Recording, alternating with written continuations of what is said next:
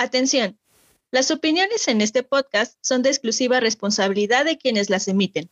Por lo tanto, no representan necesariamente la posición de Habitando Ando.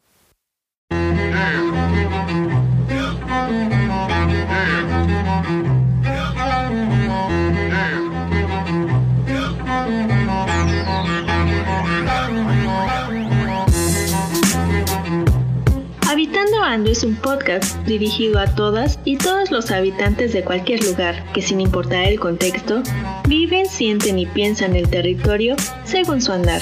Dialogar lo que vivimos, vemos y pensamos es nuestra pasión. Compartirlo es nuestra misión. Ajuste sus audífonos, prepare su café, porque las charlas con el territorio están a punto de suceder.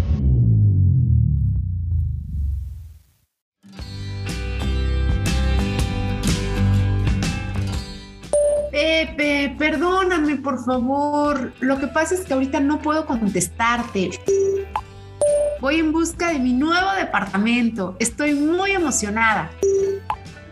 Tan pronto lo tenga, te prometo contarte, ¿te parece? Platicamos al rato. Cuídate. Bye.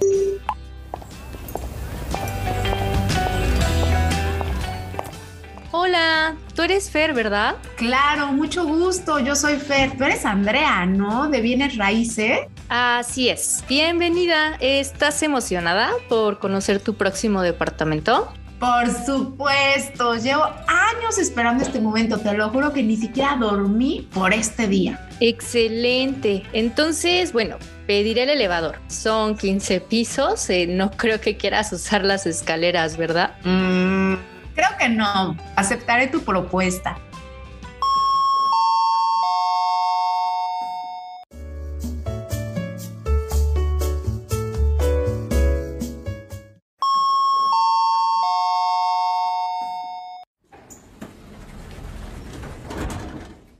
Muy bien, pues por fin llegamos. Este es tu nuevo departamento que te mostré por fotos.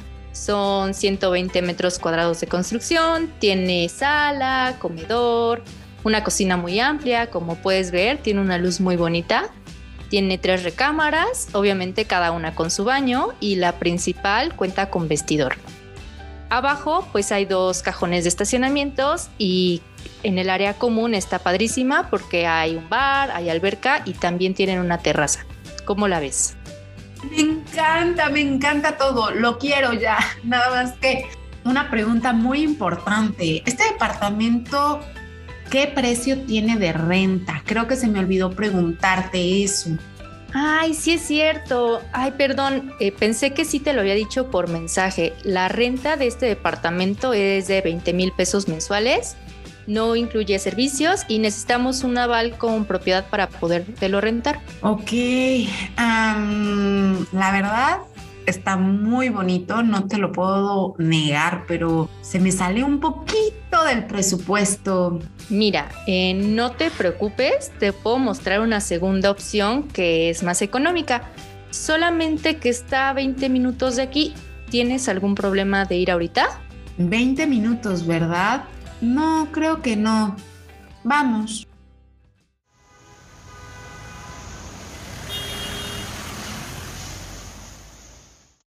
Muy bien, por fin llegamos. Como puedes ver, esta es una casa, no es departamento, son 80 metros cuadrados de construcción. También está linda, tiene pues sala, comedor, una cocineta que pues para mí es de buen tamaño, tiene medio baño para visitas, un pequeño patio de servicio y arriba dos recámaras que comparten un baño completo. ¿Qué te parece? No está nada mal. Obviamente no está como el hermoso departamento, pero esta casa creo que tiene o, tenemos el mismo problema. No me comentaste el precio de renta. ¿Está igualmente de cara que el departamento? Sí está más económica que el departamento, como te comentaba hace rato, esta renta es de 10 mil pesos, se te pide un mes de depósito y un aval con propiedad. Eh, debo contarte que el costo no incluye ningún servicio. Ok, 10 mm, mil pesos, ¿verdad? Rayos. Mira, te voy a ser bien sincera,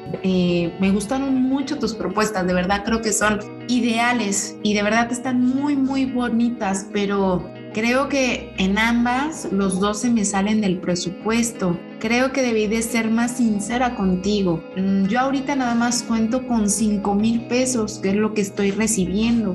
¿Tendrás de casualidad algo en este precio? Ay, Fer, ¿verdad? Mira, por ahí hubieras empezado. Mm, creo que tengo algo aquí en el teléfono. Tengo unas fotos por aquí, pues ya para no perder más tiempo. Esta casa, pues es que esta casa todavía queda 20 minutos más lejos, pero creo que esta sí la puedes pagar con lo que me estás diciendo. Eh, la foto, mira, esta foto que te muestro es del interior.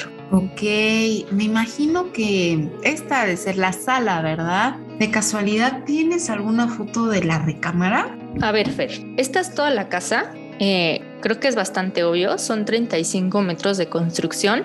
El inquilino anterior, como puedes ver aquí, puso una cocineta de este lado y la cama está en el otro lado.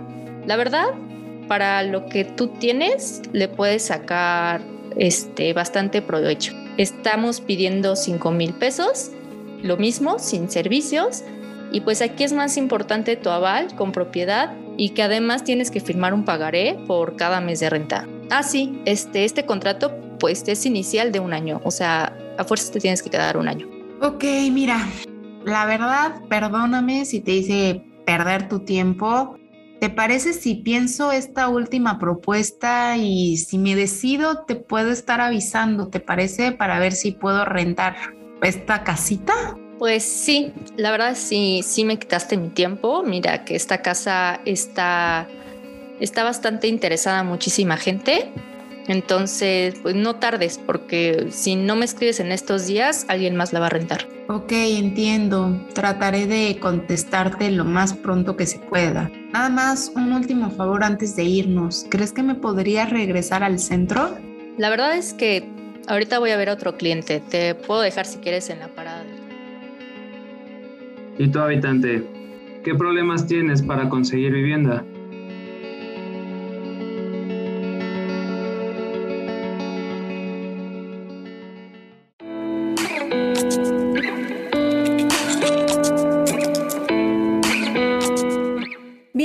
Habitando Ando, el podcast para todos los que viven, sienten y piensan el territorio según su andar. Es un gusto que nos acompañen en nuestra ya tercera temporada. Yo soy Ale y junto con Roy y nuestra invitada especial abordaremos un tema de gran interés, así que vayan preparando su café habitantes porque la charla se pondrá bastante interesante. Y para no perder la costumbre, te pregunto Roy, ¿qué opinas del tema que vamos a tratar? Hola Ale, ¿qué tal habitantes? Sin lugar a dudas queríamos iniciar esta tercera temporada con un tema que es muy visible día a día en nuestras ciudades, pero poco hablamos de ello, y me refiero a cómo la vivienda en las últimas décadas ha pasado de ser un derecho humano a convertirse en una mercancía. Es más, habitantes, en sus recorridos diarios seguro notarán que sus ciudades siguen creciendo y existen anuncios pegados afuera de las viviendas de se vende o se renta. Creo que lo primero que pensamos es ¿y cuánto querrán por ella? De seguro un dineral, ¿verdad? Pero les aseguro que no se han preguntado si los tomadores de decisiones están regulando el precio de ellas para que tengamos la oportunidad de ejercer nuestro derecho humano básico a una vivienda. Pues bien, el día de hoy les damos la más cordial bienvenida a nuestra invitada, la doctora Lorena Cabrera Montiel de la Ibero Puebla, para que nos platique más del fenómeno de la relación que existe entre el crecimiento urbano y sus impactos positivos como negativos en la vivienda. Así que sin más, doctora, bienvenida. Muchas gracias, Roy, muchas gracias, Ale, me da mucho gusto saludarlos. Muchas gracias, doctora, por estar en este espacio con nosotros y con nuestros habitantes. Hace rato, Roy nos comentó comentó que durante los recorridos cotidianos que todos realizamos, pues nos damos cuenta que nuestras ciudades donde residimos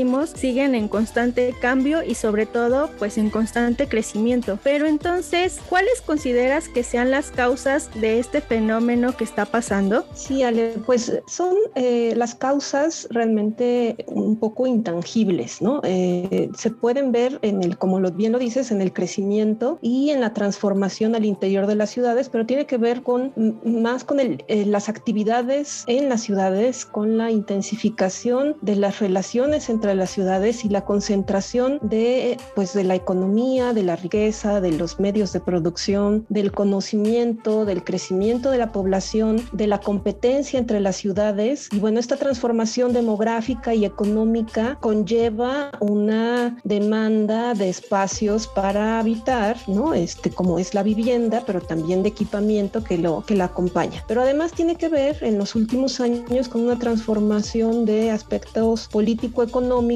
que se enfocan a cuestiones que algunos autores llaman el empresarialismo urbano, en que predominan el capital sobre lo político y lo privado sobre lo público, ¿no? Y entonces se enfocan en impulsar al crecimiento de algunas ciudades, ¿no? Con algunos impulsos al, al turismo, a los servicios, a la industria, y entonces eso hace que crezcan tanto en población como en superficie. Entonces, doctora, ahora bien, ¿a qué te refieres cuando hablas de este elemento tangible? Digamos, ¿te refieres a que tenemos en nuestras ciudades una transformación de qué tipo? En cuestión de expansión urbana, ¿no? A partir sobre todo de los 90 y, y, más impulsada en los 2000, en los años 2000, vemos una producción de grandes conjuntos habitacionales específicamente en las periferias urbanas, pero además vemos también un incremento de grandes fraccionamientos residenciales frente a conjuntos habitacionales con bastantes dificultades de, acceso, ¿no? Pero la, expansión urbana no es lo único que podemos observar, ¿no? El crecimiento hacia, hacia la periferia. También vemos una modificación al interior de las ciudades que viene en una segunda ola ya en años posteriores que se conoce como redensificación, ¿no? Este, es decir, un aumento en la capacidad de edificación de los, de los lotes, ¿no? Este, o en una producción más vertical, o sea, más, con, con, más altura, ¿no? Pero no solamente al interior, también lo vemos, lo podemos ver en las periferias y, no solamente es una modificación de altura, es una modificación o una innovación en tipologías, en morfologías, una creación de nuevas centralidades, ¿no? Nuevas formas de habitar la ciudad, de nuevos usos de suelo híbridos, este, vivienda mixta con, con amenidades, ¿no? Este, pero a la vez acompañadas de centros comerciales y bueno, se busca también una nueva forma de habitar la ciudad como nuevas oportunidades de negocio para los desarrolladores inmobiliarios. No, no solamente se transforma en el plano físico, sino que se transforma en la forma de habitar la ciudad. Ahora, nos estás platicando en todos estos cambios que han afectado a la vivienda, desde las características hasta la forma en cómo se ve, pero me imagino que esto también está ligado en la forma del sistema económico que actualmente tenemos. ¿Nos podrías mencionar cómo es que este sistema impacta tanto en la producción y las políticas de la vivienda? Si hablamos de la producción de la vivienda, como cualquier mercancía, tenía ciertos modos de producción dominados por ciertos agentes que involucraban eh, algunos mercados, ¿no? Este, y el, funcionamiento de los mercados, digamos que era más local, ¿no? Pero al modificarse todo en el mundo, ¿no? Pues vemos un cambio en las políticas y entonces el Estado deja de ser responsable de la producción de vivienda, deja de ser responsable de la regulación del suelo y deja de regular la actividad financiera. Y entonces se genera todo un sistema que promueve el aumento de la producción, ¿no? Entonces se enfoca más que en la demanda de vivienda, se enfoca en la oferta de la vivienda, ¿no? Y entonces hay edificación del sector inmobiliario a partir del aumento de capital, ya que hay un incremento, bueno, hay una entrada de, las entidades encargadas de, la producción de vivienda, ya sea los organismos nacionales de vivienda, pero también las empresas privadas que entran a competir con capitales transnacionales, ¿no? Empiezan a invertir en la bolsa y esto entonces convierte a la mercancía vivienda en un activo financiero, ¿no? Entonces, al tener una mayor liquidez y, y a la vez que también mayores responsabilidades con accionistas financieros, pues la vivienda deja de ser un bien para la satisfacción como es el habitar y se convierte en un interés en, en la inversión.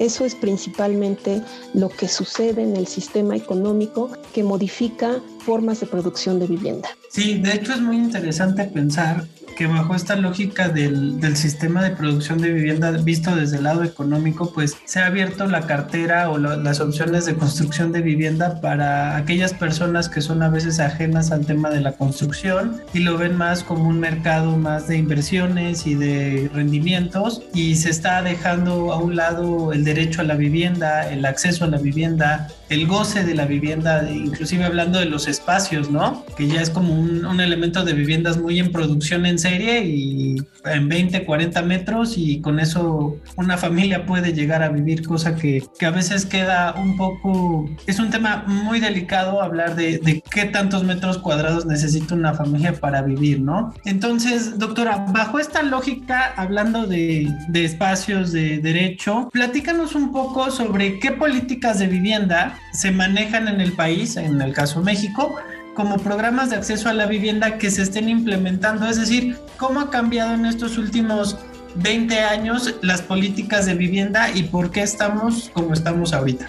Bueno, en, dentro de las formas de producción de la vivienda en México, pues tenemos dos grandes categorías que son subsidios y financiamientos. Están enfocados en beneficiar a la demanda, que es la población, mediante créditos individuales o cofinanciamientos, es decir, préstamos hipotecarios. Entonces, podemos encontrar financiamiento para la compra de vivienda nueva, de vivienda usada, para el mejoramiento, la reconstrucción, la ampliación, etcétera. Eh, dentro de los organismos que eh, se dedican a, a, estas acciones, pues encontramos organismos nacionales, dos grandes, uno para el sector privado, que es el Infonavit, y otro para el sector público, o sea, trabajadores del sector público, que es Fobiste, y otros organismos como la Comisión Federal de Electricidad, las Fuerzas Armadas, Pemex, CONAVI y organismos estatales como el INVI. Eh, estas acciones tienen que ver con eh, sobre todo la eh, dotación de préstamos o de créditos,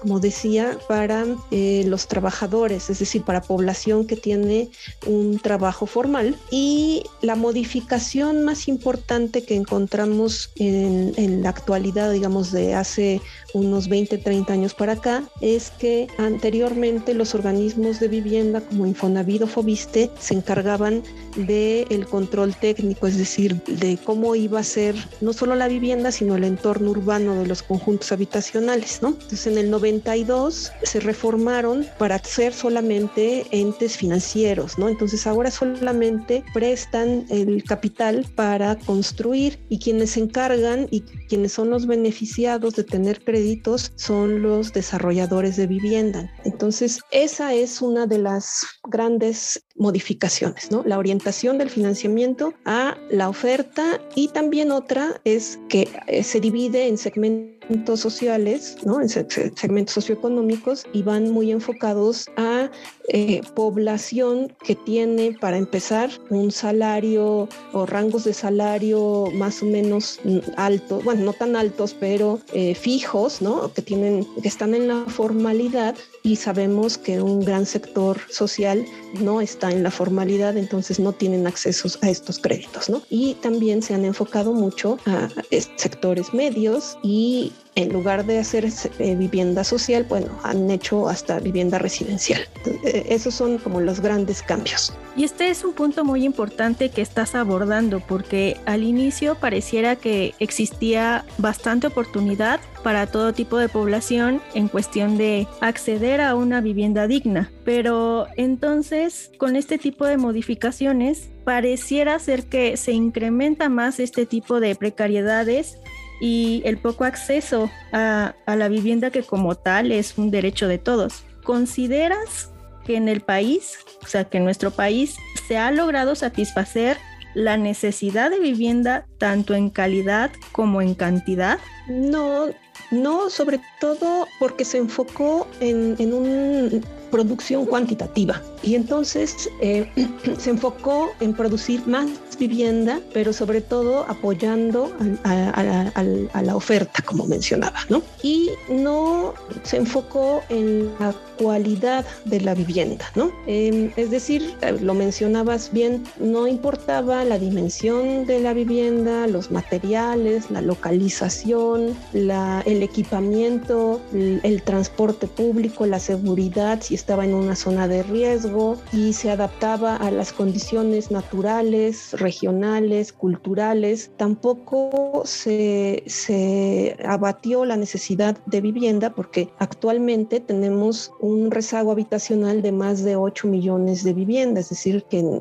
hay vivienda que necesita, o sea, hay gente que necesita vivienda, pero también hay vivienda que necesita mejoramiento, ampliación o algún, algún arreglo, ¿no? Porque no está en buenas condiciones. Pero por otro lado, hay más de 6 millones de vivienda deshabitada y, y mucha de esta vivienda deshabitada se encuentra en los conjuntos habitacionales producidos en masa en las periferias, sobre todo de las grandes ciudades o de las áreas metropolitanas donde se concentraron, ¿no? Entonces, tenemos una producción muy alta de viviendas cada vez más pequeñas, de más mala calidad arquitectónica y urbana, con mayores tiempos y costos de transporte. Y por otro lado también casi la mitad de las acciones de vivienda, no solamente de estos 20 años, sino de los últimos 40 o 50 años en el país, se enfocaron a la producción de vivienda nueva en lugar de mejoramiento, vivienda en renta o algunos otros eh, modalidades de acceso a la vivienda. ¿no? Entonces, esta concentración de acciones en vivienda nueva otra vez demuestra el afán de favorecer a los desarrolladores de vivienda. Y bueno, por otro lado también se enfoca Sí, sí, eso es en cuanto al número de acciones, pero si vemos eh, por montos, vemos que incluso después de la crisis de, del 2008 y que se reflejó en el país, sobre todo ya en el 2013, con, con los nuevos cambios de, en política de suelo y de vivienda, que se enfocó más en la producción de vivienda en sectores más altos, o sea, vivienda media, vivienda residencial, y además eh, se concentran geográficamente en las principales áreas urbanas metropolitanas, o sea, Ciudad de México, Guadalajara, Monterrey, ¿no? Y se generan grandes fraccionamientos, ¿no? Este, y estas innovaciones de, en cuestión de vivienda. Mientras que se desatienden las necesidades de vivienda rural, de los asentamientos irregulares, de los fraccionamientos que ya quedaron abandonados. Entonces, definitivamente las políticas anteriores no lograron satisfacer ni en calidad ni en cantidad las, las necesidades de vivienda del país. Y es cierto, doctora, si bien es un esfuerzo muy importante el, que se trató de hacer en mejorar el número de viviendas en el país, pues claro, tienen una serie de áreas de oportunidad en las políticas que se desarrollaron y justo eso considero que a veces no visualizaron un poco que el país es tan grande y tan vasto y hay tantas culturas y tantas formas de vivir, es decir, eh, existen ciudades donde la gente duerme en hamacas y es algo muy normal y hay gentes que duermen en camas y es muy normal. Entonces, al no tropicalizar estas necesidades y estas políticas de vivienda, pues claro, hemos visto es, este déficit en tanto calidad como en cantidad eh, en el país. Pero ahora, hablando un poco más a futuro, ¿cuál sería el riesgo de seguir viendo a la vivienda como una mercancía y no como un derecho humano? Es decir, ¿a qué podríamos enfrentarnos en un futuro no muy lejano? Bueno, de hecho ya nos enfrentamos a, este, problema de desigualdad eh, en esta jerarquización social, ¿no? Una distribución desigual de las inversiones inmobiliarias que eh, benefician a ciertos sectores social, ¿no? Porque los créditos se reparten entre las personas que tienen un trabajo formal, tienen ciertos ingresos mensuales, ¿no? Que aparte pueden combinar eh, con otros cofinanciamientos y vemos entonces una profundización en la segregación socioespacial, en la fragmentación urbana, porque además los conjuntos se producen de manera fragmentada, ¿no? Eh, y de manera desigual. Y tenemos entonces un, precios de inmuebles que, que están fuera del alcance de la mayoría de la población. Tenemos un encarecimiento no solo de la vivienda, ¿no? Este, también del suelo y esto nos, nos deja muy pocas posibilidades de movilidad residencial, ¿no? Este, hay pocos eh, programas de vivienda en renta, por ejemplo, que nos, nos posibilitaría tener esta movilidad residencial, pero además tampoco hay muchos programas que, que favorezcan o que atiendan a sectores eh, más vulnerables como son mujeres, niños, personas mayores, personas con discapacidad, ¿no? Y esto pues nos genera una desigualdad en el acceso al suelo que, que hay que acordarnos que la vivienda no es el, el pedacito de, de, terreno que ocupamos en las noches, ¿no? Eh, va acompañado de eh, la localización de nuestra vivienda, va acompañado de el derecho que tenemos de ir a la escuela, a los servicios de salud, a comprar, ¿no? A la comunidad, a la identidad, identidad al acceso a servicios públicos, servicios urbanos, áreas verdes, ¿no? Entonces, también tenemos una presión en áreas periurbanas con pérdida de, eh, de áreas de valor ambiental, ¿no? Porque cada vez que hay expansión urbana, pues se pierden áreas de cubierta vegetal, de recarga acuífera, eh, terrenos de uso agrícola, se afecta la vida rural, ¿no? Y además, como decía, no hay condiciones que cuiden procesos de vulnerabilidad y riesgo, ¿no? Y no no, solamente en, vivienda social, lo hemos visto también en viviendas residenciales que se inundan, ¿no? Este, que hay desplazamientos, etcétera. Y un factor importante por aquí es, eh, sobre todo en áreas centrales, proyectos de regeneración urbana que pueden causar desplazamientos, gentrificación, ¿no? El despojo y, bueno, que nos, nos hace ver que entonces tenemos una producción de vivienda y de espacio urbano solamente para el consumo, ¿no? Para la inversión y no para que la gente viva y, y, habite y disfrute de la ciudad. Pero entonces, con respecto a esta desigualdad del suelo que estás mencionando y la forma en cómo está modificando incluso nuestra manera de vivir, desde tu experiencia, ¿Nos podrías platicar algún ejemplo un poco más específico de esta conexión de la transformación interurbana sobre la vivienda y cómo afecta a nosotros como habitantes en nuestra vida cotidiana? Simplemente con la expansión urbana generan complicaciones en la movilidad, ¿no? Cada que se generan conjuntos más al exterior de las ciudades, se complica más la, movilidad hacia nuestro trabajo, hacia la escuela, ¿no? Pero además tenemos edificaciones que están deshabitadas o subutilizadas y, y no sabemos por qué, ¿no? Este, y se siguen construyendo más y más y más y, y, y, vemos que además están en unos precios que no cualquiera puede pagarlos, ¿no? Y entonces esto se, se conoce uh, como un urbanismo fantasma, ¿no? Que se crean artefactos que no tienen uso, que eh, hacen ver a la ciudad como competitivos, como modernos, pero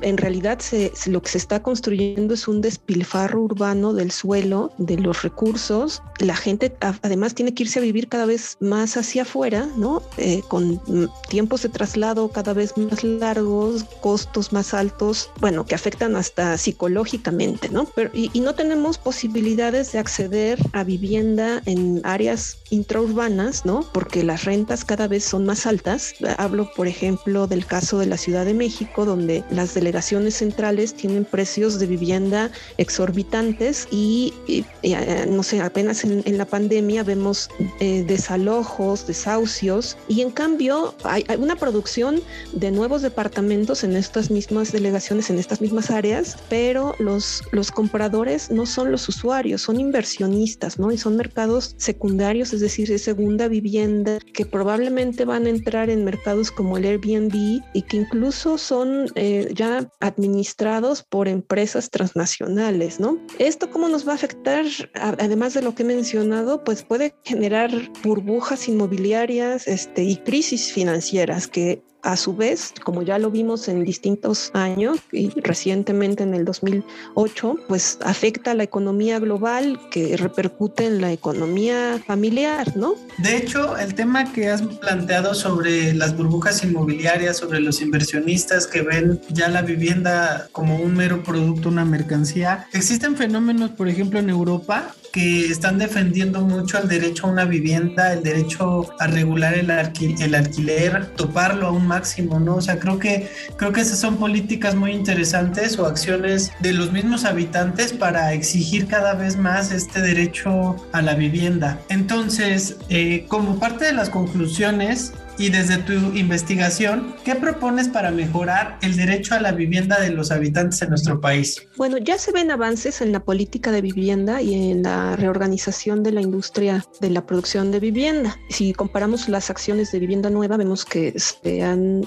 eh, favorecido más otras acciones como las de reconstrucción o mejoramiento barrial, pero creo que es importante también tener un conocimiento claro de la industria de la construcción, ya que es una actividad económica muy importante y como como lo bien señalas, Roy, hay que tener en cuenta las características de la vivienda adecuada. Creo que la, política actual las está teniendo en cuenta, ¿no? Esta que va enfocada en la seguridad de la tenencia, la ubicación, la disponibilidad de servicios, la asequibilidad, la habitabilidad, la accesibilidad, adecuación cultural. Pero creo que, y, y estas eran conclusiones que yo proponía de por sí, hacen falta acciones y políticas, pero que se articulen ¿no? Porque a lo mejor ahora hay un avance en la articulación entre el suelo y la producción de vivienda, pero no hay una articulación con la regulación del capital financiero, ¿no? Entonces creo que hace falta poner atención en las relaciones coaliciones y prácticas de élites locales, regionales, transnacionales, que son los que producen el espacio y que eh, pues están controlando el, el, cómo crece y se transforma la ciudad. También,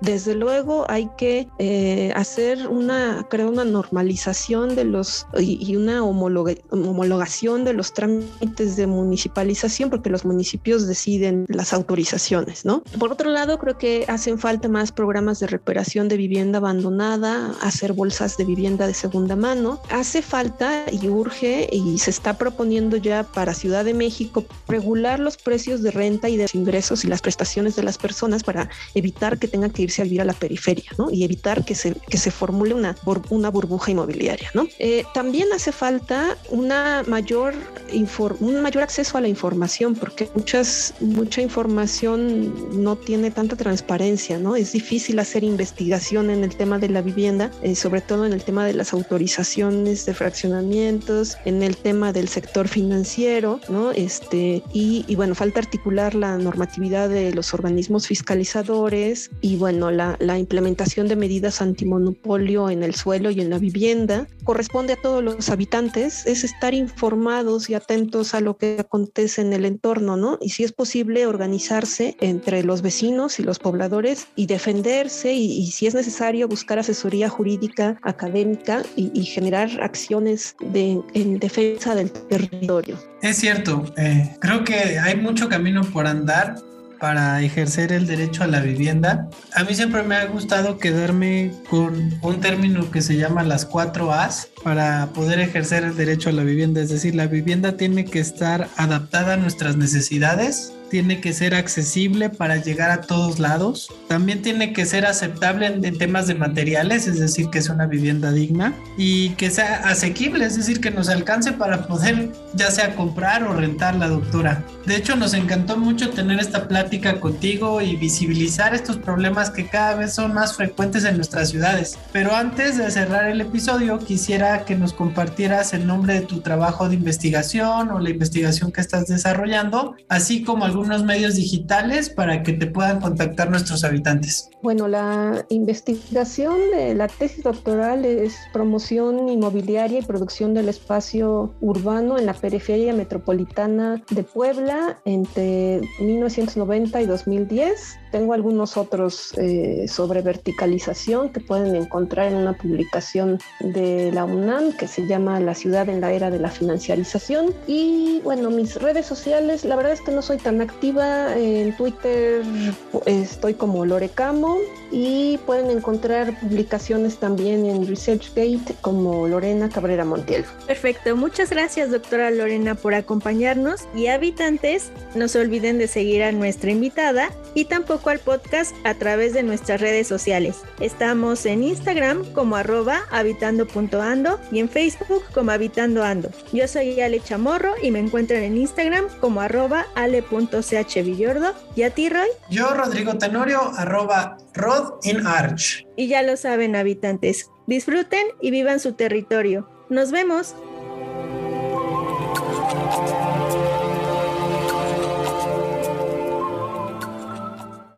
Habitando Ando es un podcast creado por académicos, alumnos y egresados de la maestría en Hábitat y Equidad Socioterritorial de la Ibero Puebla. Síguenos en Instagram como arroba habitando.ando y en Facebook como Habitando Ando.